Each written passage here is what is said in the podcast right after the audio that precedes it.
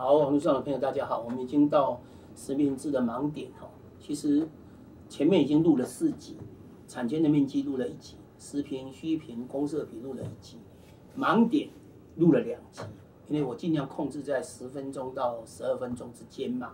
那我们把产权面积、实评、虚评搞定以后，盲点也讲了，当然就要谈虚评的现实面。什么叫现实面？就是你一定要去面对现在的事实。你把这个面面对以后，你你才来谈变革嘛。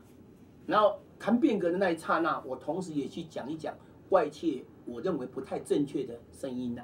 当然要讨论别人的优缺点很容易，所以我也提出具体建议。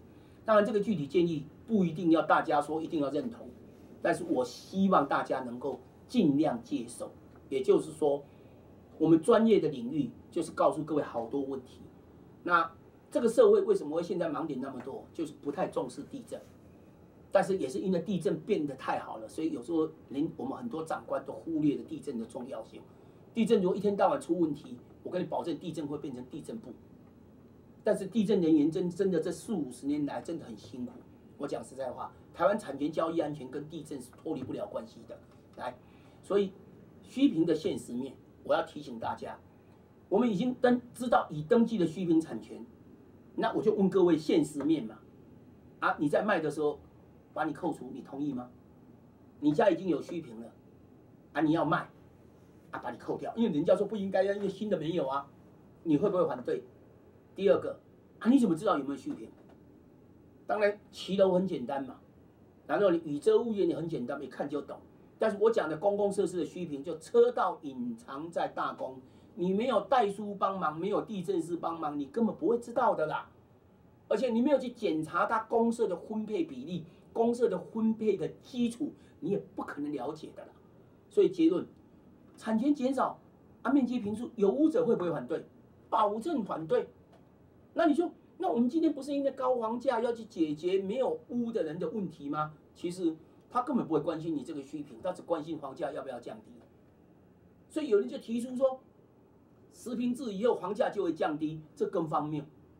你去虚平化以后呢，房价说不定还不会降低，说不定单价会更高，因为总价假设不变。好了好了，假设你总价调降了，我就讲说，那那那总价调降，如果市场趋势卖方没意见呐，你把它去虚平化，它已经有的人就是自私嘛，买的时候不想要买虚平嘛，但是我已经有了虚平，我已经跟人家买就这样子，你叫我现在卖的时候不算，我就先不满了。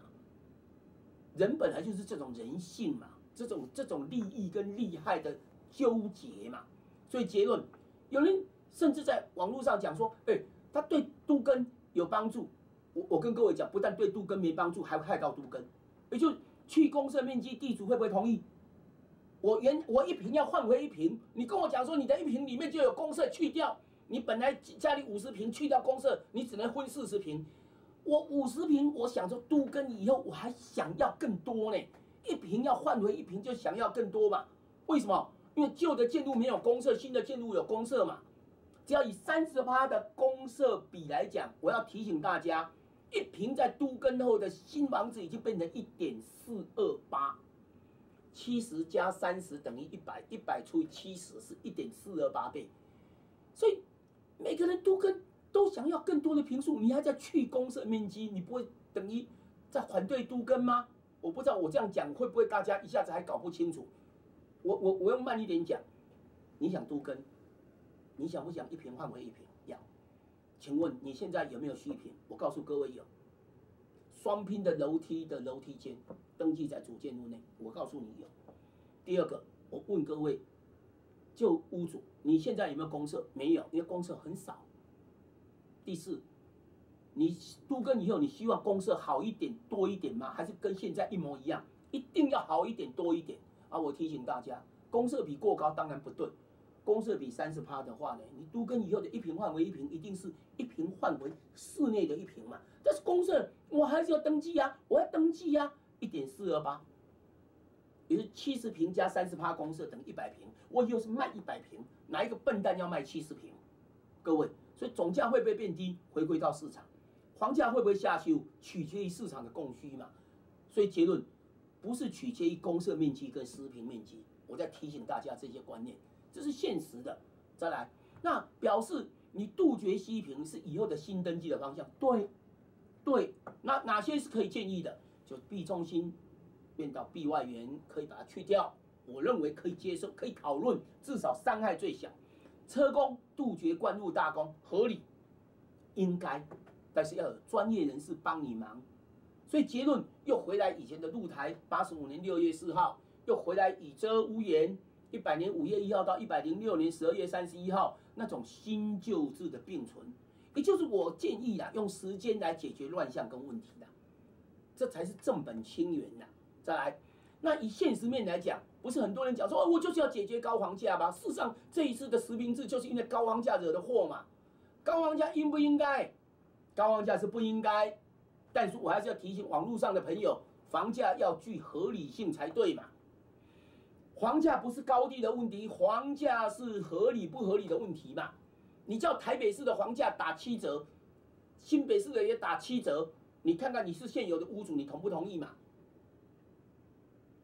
房价有人七十万，有人要一百万的，我有钱我就是要住那一百二的，怎么样？因为我认为我要跟一样跟我有钱人住在一起，这是现实嘛。我王进祥现在也没办法住一百一平一百万以上嘛，但是我我把从台北市，因为都跟我家的那个大楼建国北路的大楼，现在要都跟也很难呐。我旧的房屋一平差不五六十万呐，我宁愿搬到新北，我现在就是搬到新北呀。我去新北买一个新房子五六十万呐，我去住新房子，我我我我我我要享受到高品质哎，我要享受到公共设施哎，所以结论，今天高房价。真的是房价高吗？合不合理吗？我没钱，我没有，我没有能力在大安区，我就我就搬到新店不行哦。而且我新店还有 view 呢，你大安区还 view 还比我差嘞。你大安区如果在大安公园旁边的话呢，你一平两百万以上呢，有必要吗？有啊，人家有钱就有必要，我没钱，所以我讲我没有必要啊。所以没钱人还有很多选择嘛，很多选择嘛。所以结论，我们怎么提升所得？每个人应该努力去赚钱嘛。所以房价高是问题，我同意，但是所得更低才是这种重点吧。所得所得低，当然所得大家都要高，经济就要把它搞好。经济搞不好，怎么所得会有？老板没有赚钱，职员怎么薪水会加薪？不可能嘛。所以结论，唯一能够控制房价就增加供给。所以我们现在政府做的包租代管，现在政府做的社会住宅是对的嘛。小英政府上台以后，推展这些社会住宅是好的嘛。所以，我我也在网络上讲说，你看看我们花市长、花进云市长，就是很用心、很努力呀。不是说我跟他是好朋友，我就讲说他好啊，不是啊，是他真的很用心啊。我看他晚上六七点、七八点都还在加班呢。哎，以前政务市长会这样子有不多，我讲实在话，至少他用心，我们看得到了嘛。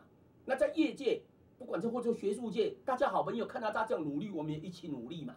所以结论。